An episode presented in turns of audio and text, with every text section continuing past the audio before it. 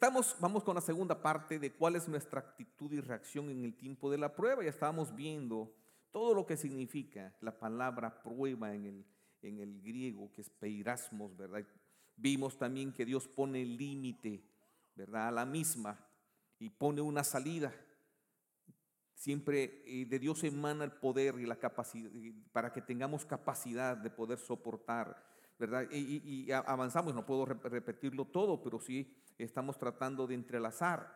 Y vimos también que esta misma palabra se utiliza en aquella parte cuando Israel tentó a Dios en el desierto. Algún día vamos a hablar más extensamente de esa parte, ¿verdad? Que, que, que es importante conocerlo para que veamos cómo provocamos a Dios a ira, cómo provocamos a Dios cuando, cuando le reclamamos, cuando desconfiamos de Él, ¿verdad? Es, serio, es serio, ¿verdad? Así que eh, dejamos eso pendiente, pero lo importante es que sigamos viendo. Recuerde, ¿por qué estamos viendo esto en este momento? Muy sencillo. Todos necesitamos crecer y muchas veces es a través de una prueba que nosotros eh, podemos ver y entender qué áreas de nuestro, de nuestro ser espiritual necesitan fortaleza y es a través de, de, confrontar la debilidad misma y la prueba, la tentación nos llevan a ver esa, esa debilidad.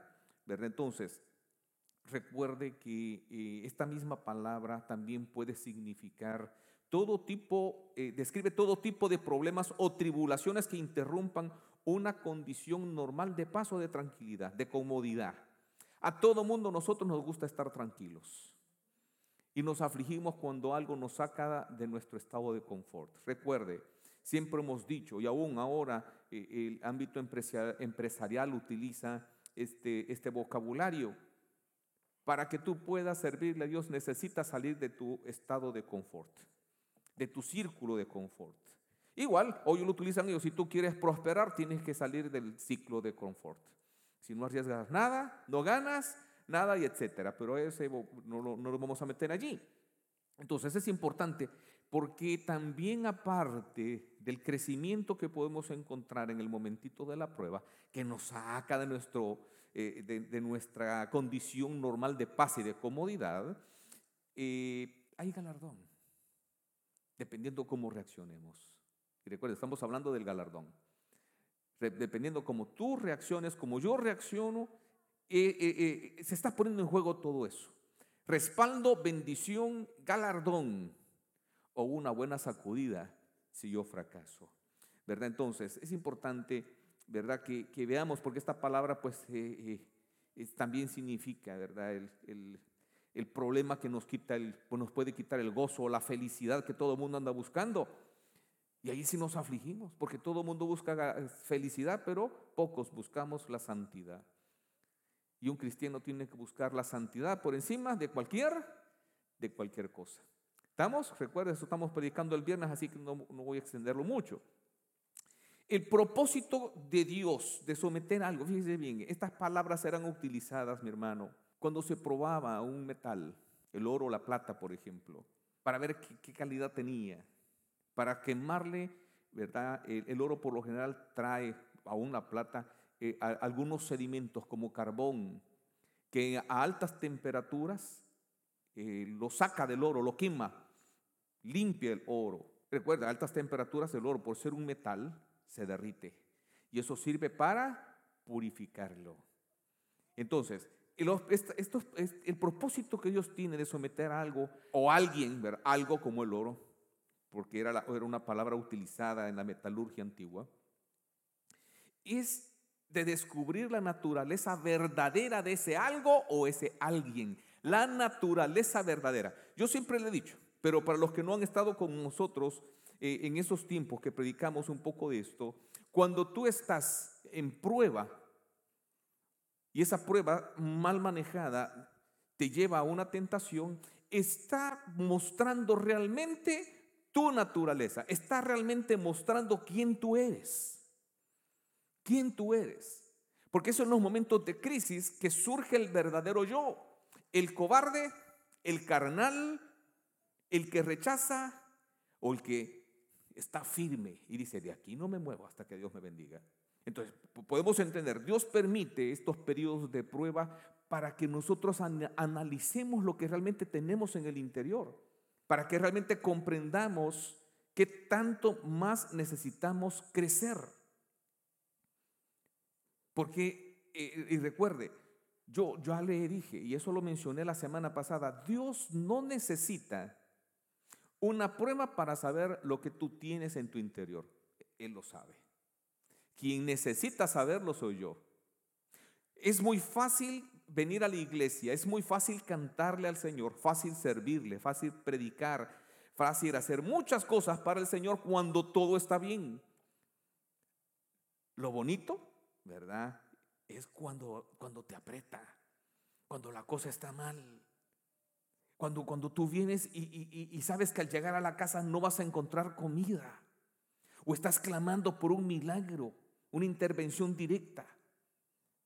Y no te quedas postrado, sino que sigues sirviendo al Señor.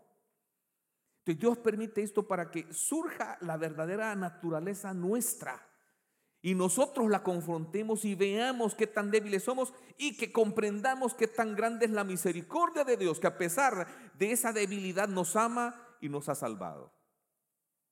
Entonces es importante porque suelta lo que hay en el corazón y lo que está en la mente. Entonces, como dijimos la semana pasada, ¿verdad? En la cita de Lucas 8:13, la persona que bajo presión, que bajo prueba, le surge la tentación de abandonar e irse, se va de la iglesia, renuncia a Dios y dice, en el mundo me iba mejor, ¿verdad? Esa prueba fue para mostrarle que es inconverso. Así de simple. Y discúlpeme porque eso es lo que dice la Biblia. ¿verdad? Es la, la, semilla que cae en la roca y por tener poca raíz, cuando viene el sol la quema. ¿Qué significa? Es la persona que cuando llega el Evangelio lo recibe con alegría. Pero a la prueba, sale volado. Era inconverso su corazón. ¿Le gustó la palabra? Sí. ¿Fue confrontado con la luz? Sí. ¿Fue iluminado? Sí, porque entendió el Evangelio. ¿Realmente quebró su voluntad? No, porque salió voladito en el momento de la prueba. Entonces la prueba sirve como un colador también. Dios lo utiliza como un colador. Así de simple. Para confrontar y decirle, mira, brother, tú no eres salvo por la actitud que tú tomaste, te fuiste, abandonaste el Evangelio, arrepiéntete, porque todavía tienes, mientras tengas vida, tienes oportunidad. Y son muchos los que yo he conocido en el transcurso de mi vida, ¿verdad? En los 25 años de vida que yo tengo. Porque se ríen, hermanos. Si me veo así medio viejito y aturrado es porque he sufrido. Entonces, es importante, es importante. Dios permite esas pruebas con el propósito de probar y aumentar la fortaleza y la calidad de la fe individual y para demostrar la validez de esa fe. Si reaccionamos positivamente. Si reaccionamos positivamente, la fe aumenta. ¿Por qué? Porque eh, eh, la espiritualidad que buscamos en el momento de la confrontación con la prueba, con la dificultad, con lo que nos está doliendo, y, y en lugar de reclamar, clamamos, oramos y adoramos, entonces espiritualmente estamos capacitados para poder percibir la mano de Dios obrando a nuestro favor. Lo hemos dicho. ¿Por qué no lo vemos muchas veces? Porque lloramos tan alto y nos quejamos tan alto que no podemos ver la mano de Dios. Nadie puede ver con los ojos llenos de lágrimas. Y es un tiempo en el cual Dios nos está llamando a la adoración. Pero para algunos eh, la prueba, como la misma palabra lo, denota, puede girar en tentación. Puede girar en tentación. Y, entonces allí hay una crisis más fuerte. Yo sé que en el corazón de nosotros, en los momentos críticos que hemos tenido en la vida más de alguna vez, por la no respuesta no nos congregamos. Por la no respuesta dejamos de adorar, dejamos de estudiar la Biblia, dejamos de servir. Algunos por años, algunos por un tiempo, algunos tal vez por un domingo, algunos por dos domingos, y podemos ver que a pesar de todo siempre vimos la mano de Dios, su misericordia, mostrándonos que no es nuestra obra o nuestra respuesta la que va a limitar su poder, autoridad y lo que busca en nuestra vida. Entonces es importante, mi hermano, que, que, que, que, en el momento de que estamos en prueba, es posible que más de algunos de los que están en este momento escuchándome estén bajo prueba y, y puedan ver que la respuesta de la prueba que han dado no ha sido la que Dios esperaba.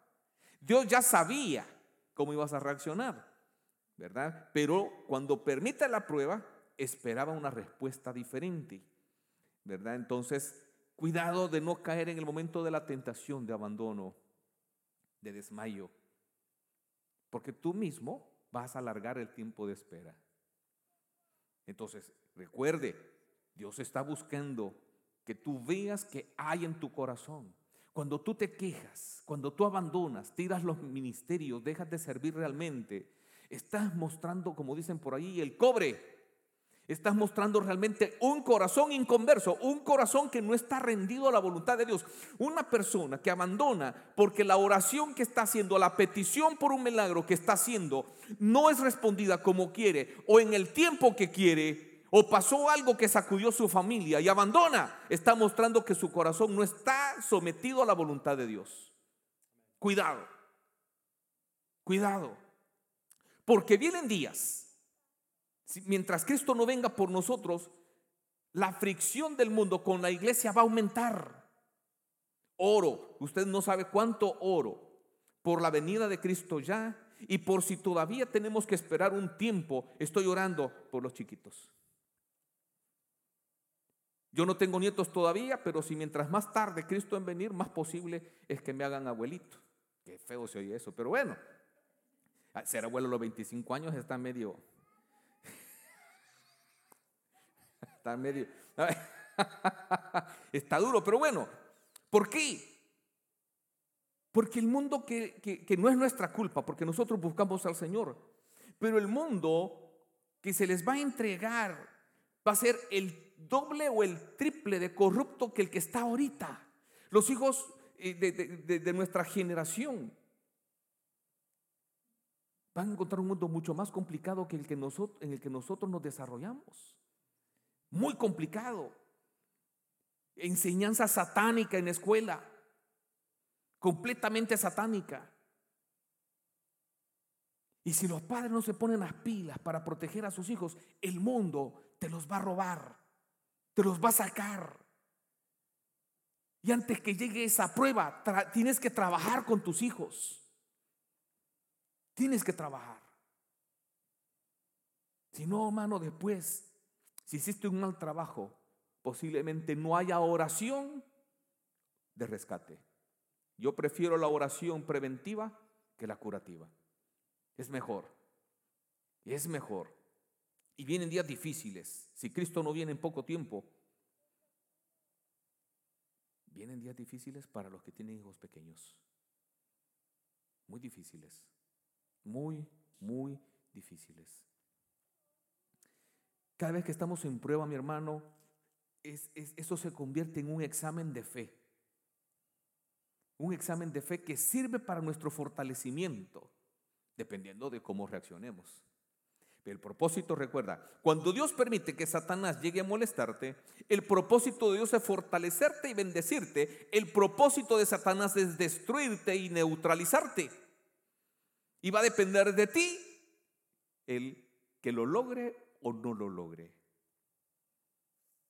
Va a depender de ti.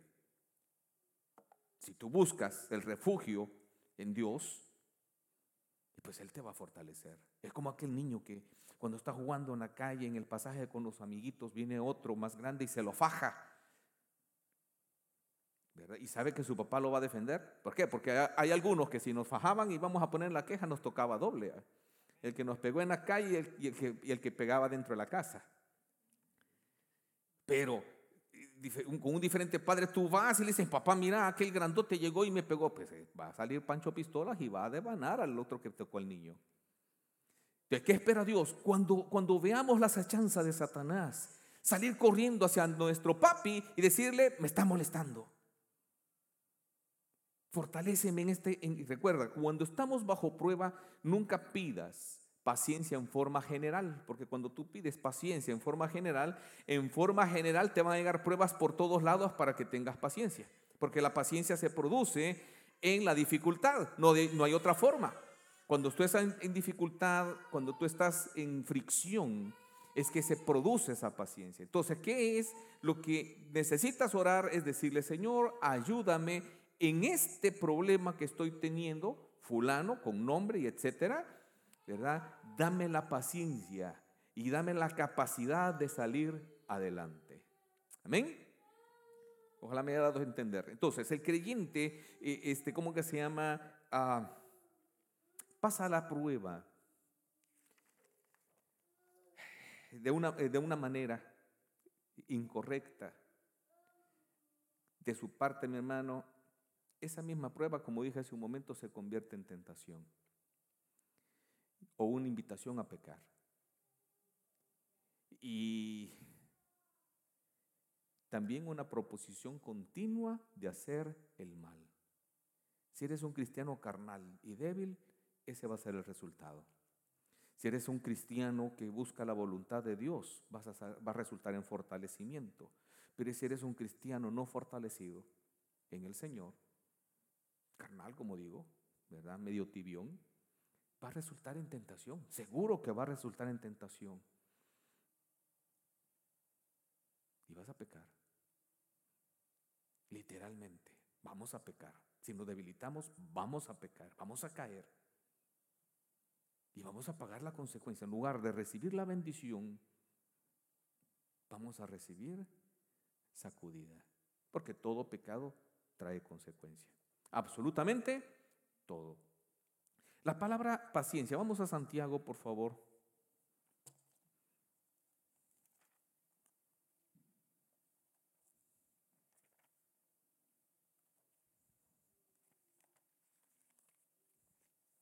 Uno tres dice. Este fue el que, utilizamos la semana pasada cuando comenzamos a desglosar todo este lío. Dice, sabiendo que la prueba de vuestra fe produce paciencia. Sin prueba no hay paciencia. Sin prueba no hay paciencia. ¿verdad? Así que produce paciencia. Y recuerde, Dios busca, si fuéramos a Romanos 8, por ejemplo, y a otros textos que Pablo utiliza, ¿verdad? Él declara clara, muy abiertamente, muy claramente, el resultado de la tribulación. Produce paciencia. Paciencia, que es resistencia o perseverancia. Así se traduce esta, esta palabra griega que es jupomoné resistencia o perseverancia, ¿verdad? Y nosotros los cristianos obtenemos esa paciencia, esa resistencia o perseverancia, ese jupomoné, por medio de las pruebas. No hay otra forma. El oro no hay, no existe otra forma de purificarlo que no sea el fuego. La plata lo mismo. Y Dios nos compara a nosotros con el oro y la plata, sí o no. Entonces no hay otra forma. ¿Nos duele? Claro que sí. ¿Es necesaria? Sí. ¿La pedimos? No. De eso se lo dejamos a la libertad de Dios, a su soberanía cuando la necesitemos. ¿Verdad? Entonces, eh, eh, eh, esta paciencia, el cristiano por medio de las pruebas aprende a resistir con tenacidad la presión de cualquier prueba. Hasta que Dios la quita en el tiempo designado de él. Recuerda lo que vimos, ¿verdad? La semana pasada en 1 Corintios capítulo 10, versículo 13. Que no nos ha sobrevenido ninguna tentación, ¿verdad? O ninguna prueba que no sea humana. Que así como Dios permite la misma, también ha designado un tiempo y una salida. Entonces, si sabemos cuando entramos en la prueba que va a haber una salida, va a haber una. Yo, mire, hermano, yo siempre le he orado así, Señor. Yo digo, Señor, yo así literal se lo digo, mira, Señor, yo soy tontito. Yo soy medio taruguito. A mí no me pongas muchas puertas. Porque aún si me abres una sola, tal vez hasta con esa sola puerta me puedo equivocar. Ábreme solo una. Que yo la vea claramente. Si me pones tres, de seguro voy a agarrar la equivocada. Así que, ¿qué hacemos? Y muchas veces mi, familia me ha presionado, muévete, haz esto, haz lo otro. Yo digo, no, hasta que vea la mano clara de Dios que, me indique claramente qué es lo que debo y cómo lo debo hacer. Y mientras tanto, hermano, hay palo, hay piedra volando por todo lado. Palo y piedra volando por todos lados. Y presión, presión familiar, presión de toda clase. Y me dice, muevas esto a lo otro. No. Y no. Y no es testarudez. Es simple sencillamente que no veo todavía la indicación de Dios de moverme. No la veo. Y si me muevo, yo sé que me voy a mover mal. Así que lo que cada vez que surge eso, digo, Señor, a levantar el escudo, porque yo sé que vienen piedras, depresión de toda clase. Hasta mi misma mente me va, me va a querer presionar. Y solo puedo fortalecerme en la oración, decirle, Señor, dame esa señal, quiero ver esa señal, muéstrame la salida. Mientras tanto le espero, y estamos hablando de que pueden pasar días o hasta meses para ver esa señal, mi hermano. Y mientras tanto, a aguantar esa presión.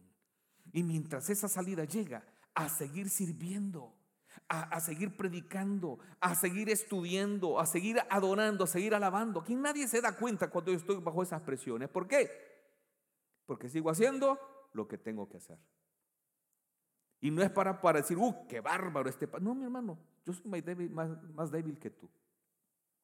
Que el Señor me ha entrenado en estos 25 años que tengo.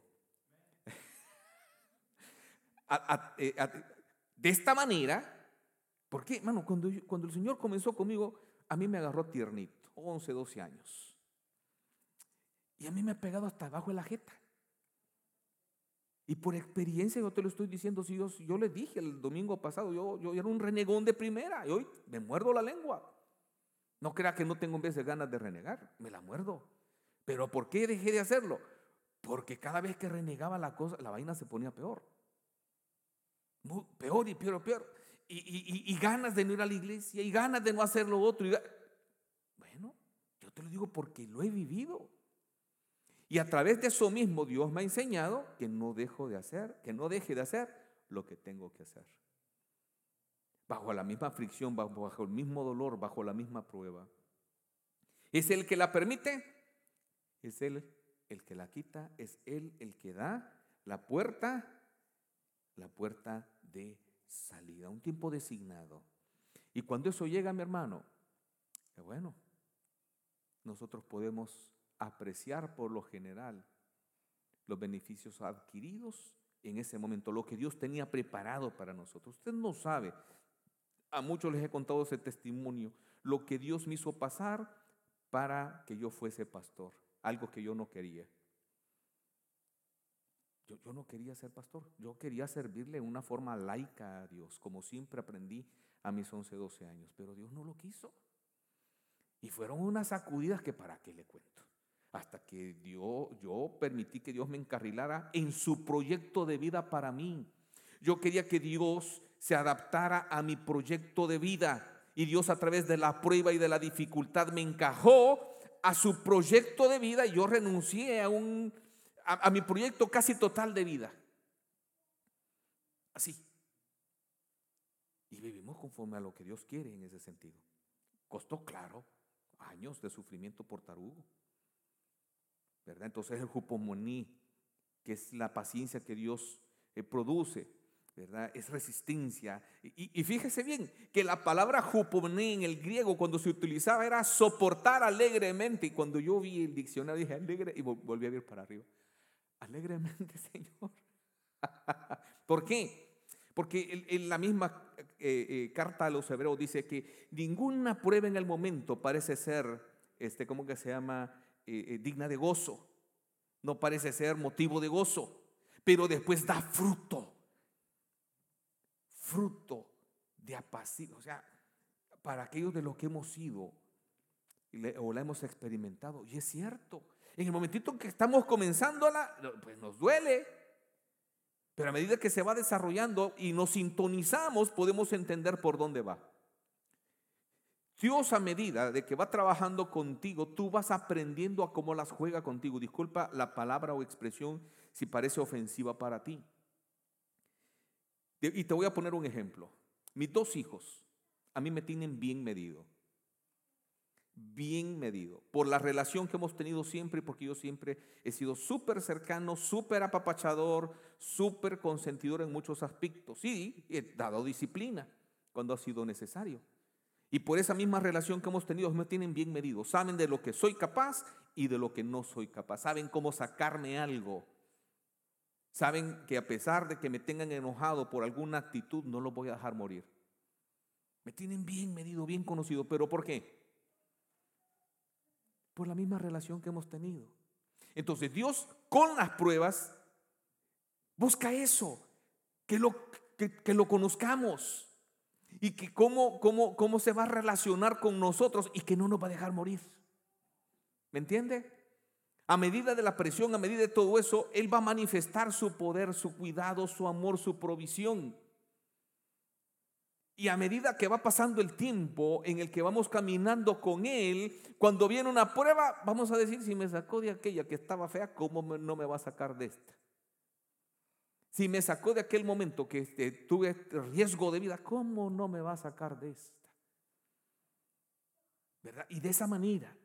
Eso sí, yo te voy a decir una cosa, discúlpame si, si, si tú estás esperando que esta prueba que es dura, que te está haciendo llorar, sea la última y que las próximas sean más fáciles. Disculpa, pero no es así. Si en la prueba que, en la que estás ya estás capacitado para levantar 100 libras, ¿crees que Satanás va a buscar una prueba en la que tengas que levantar 50? Póngase a pensar. ¿Sí o no? O sea, la siguiente si no te pudo votar una prueba de 100 libras, va a buscar una de 150 para ver cómo te troncha, cómo te dobla. Entonces, por eso es que eh, eh, la Biblia dice, fortaleceos en el Señor, en el poder de su fuerza, porque en Cristo Jesús hay, hay poder y hay fuerza ilimitada para todos, para que puedas levantar una tonelada de prueba. Pero nosotros solitos nada podemos hacer. Así de simple y de sencillo. Así que disculpa. Si recuerda, cuando tu prueba termina, Satanás va al gimnasio a hacer pesas, a fortalecerse para ver cómo te dobla. ¿Qué tenemos que hacer nosotros? Pues lo mismo. Exactamente lo mismo para poderlo resistir en Cristo Jesús. Entonces, fíjese bien, resistencia o soportar alegremente, pero también puede significar resistir esperanzado. Recuerde, la palabra esperanza en el griego significa esperar algo que es seguro que venga. Un ejemplo, nosotros estamos esperando a Cristo Jesús. No es una esperanza vana como el mundo dice, ¿verdad? Como el mundo dice, la esperanza mantiene el tonto. No. En el Evangelio, cuando surge la palabra esperanza, es porque estás esperando algo que es seguro. La venida de Cristo Jesús nos da esperanza. ¿Por qué? Porque es algo seguro de que viene. De que viene, viene. De que viene, viene. Es una esperanza segura. Y Cristo no tarda por lo, por, lo mismo que estamos viendo en el mundo. Entonces, ese, ese, ese, esperar esperanzador, sabemos que cuando estamos bajo fuego, en cualquier momento vemos la mano de Dios. Entonces, ¿qué tenemos que decir? Voy a ver la mano de Dios obrando a favor mío. De 7 mil millones de habitantes que hay en el mundo, va a orar a favor mío. Me conoce por nombre, sabe que existo. Le intereso. Pues por eso tendría que darnos esperanza, gozo. Porque Él va a obrar, Él va a obrar, Él va a obrar. ¿Verdad? De modo general, el significado de esta palabra, tolerancia, perseverancia, constancia bajo los sufrimientos, en fe y deber.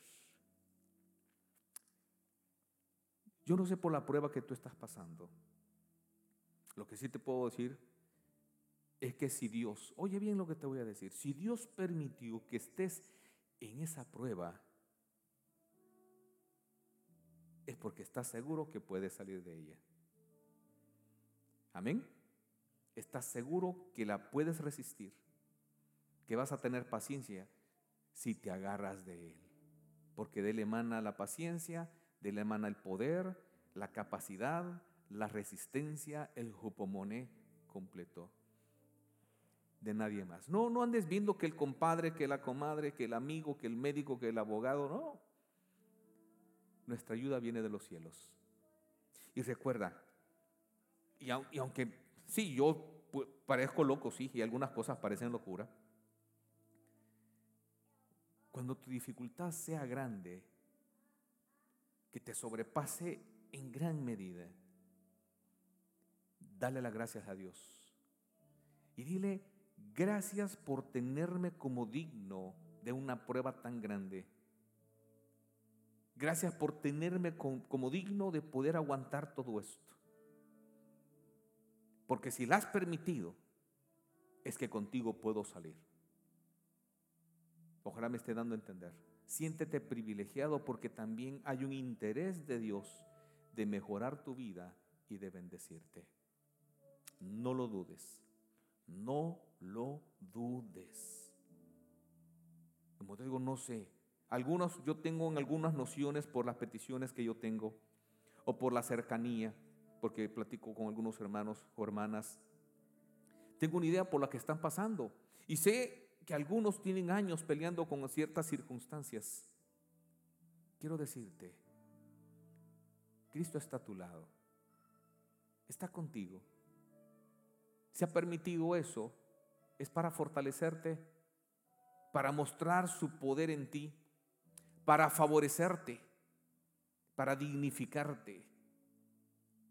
Como te digo, si es grande la prueba, es grande la dificultad, siéntete bendecido. Porque Dios no pone una prueba que no tengamos capacidad de salir de ella. Amén. Que no tengamos capacidad. Entonces Dios te está adulando a decirte, yo sé que este, este aguanta, este aguanta, yo, yo sé que va a aguantar. Y si Dios confía en ti, ¿por qué no vas a confiar tú en Dios? Oye bien, si Dios confía en ti permitiendo esta prueba, ¿por qué no vas a confiar tú en Dios, que es Él quien te va a sacar de ella? Confía en Él. Pídele en oración, dame la fortaleza, dame la paciencia de salir con esto.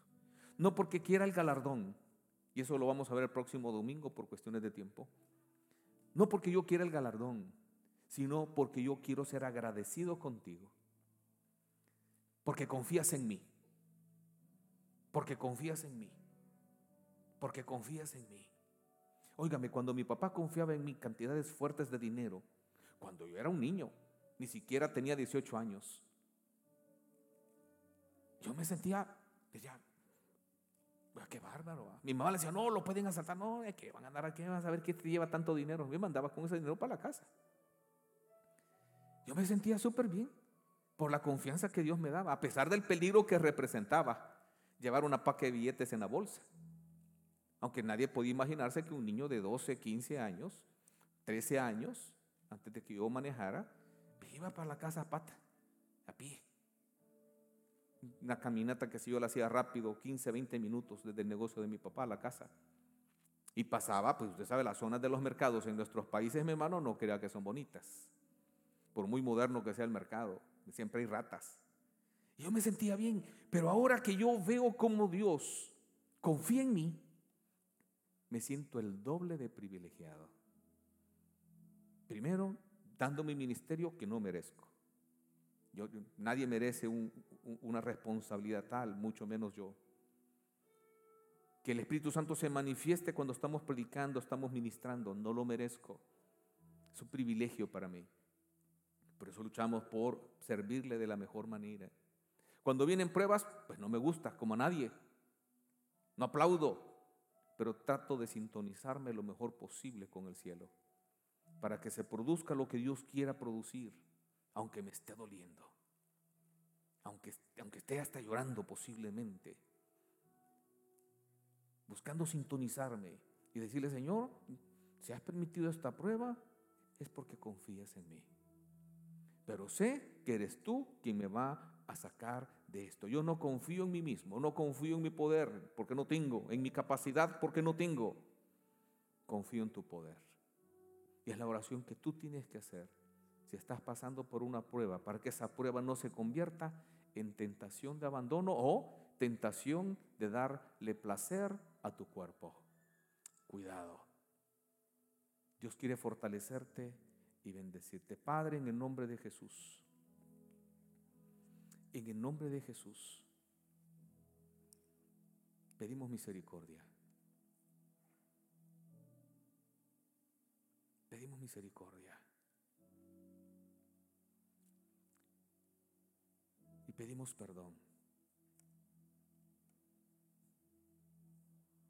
Porque no nos hemos comportado a la altura de lo que tú te mereces. No nos hemos comportado muchas veces en el momento de la prueba o de la tribulación. Hemos renegado, nos hemos quejado y hemos dicho, ¿por qué permitiste esto? ¿Por qué hiciste esto? Desconociendo muchas veces, y ese es un problema nuestro por no leer la Biblia, ¿por qué lo permites? Y sabemos que lo que buscas es nuestro bien. Te pedimos perdón, Padre, por todo eso, en el nombre de Jesús. Por tantas veces querer abandonar la fe, por tantas veces, por tantas veces dejar de hacer lo que teníamos que hacer, justificados malamente o tontamente por el dolor o por la prueba misma. Perdónanos. No porque hayamos perdido un galardón, porque cuando caemos sabemos que hemos perdido el galardón. No por eso, porque nosotros no buscamos el galardón, buscamos agradarte a ti. Y sabemos que cuando aflojamos, renegamos o caemos en la tentación, te hemos ofendido y tú no te mereces eso. Tú no te mereces eso. Perdónanos, Señor. Perdónanos, Señor Jesús. Perdónanos. Porque sabemos que por esa forma de ser nuestra es que tú tuviste que morir en la cruz del Calvario. Sabemos que tú buscas fortalecernos en la fe, sacarnos adelante bendecirnos. Padre, tu Espíritu Santo se manifieste en este momento, en aquel que está tribulado, que está pasando por una prueba. Dale la fortaleza para salir adelante. No permitas que esa prueba, Señor, a través de tu Espíritu Santo, no lo permitas, se vuelva una tentación en la mente, en el corazón de la persona. Para que no se complique más su vida, para que no se complique más su situación.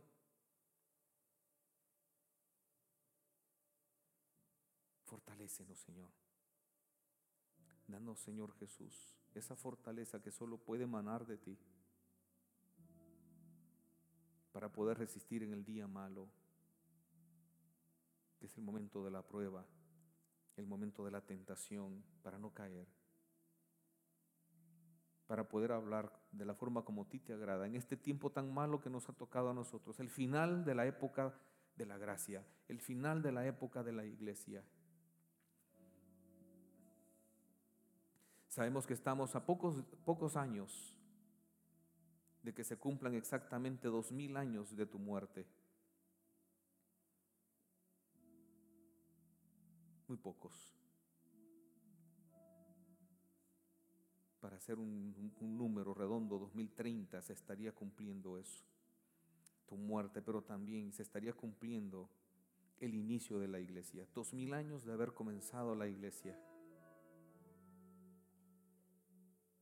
Sabemos que vienes pronto, Señor.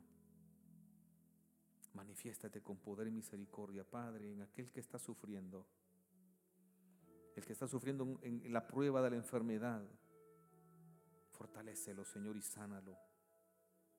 El que está sufriendo la prueba de que su matrimonio se quebró. Fortalécelo y guíalo. Aquel que luchó por, por todos los medios para sostener su matrimonio, pero pero no se pudo porque el otro no quiso. Fortalece, Padre Santo, al que sí quiso. Bendícelo. Al que ha buscado tu rostro, al que ha buscado tu ayuda, al que ha buscado tu auxilio porque ha reconocido la debilidad que hay en nosotros. Auxílialo, Señor. Auxílialo. Bendito sea, Señor. Te damos gracias. Queremos alabar tu nombre porque tú eres digno de alabanza.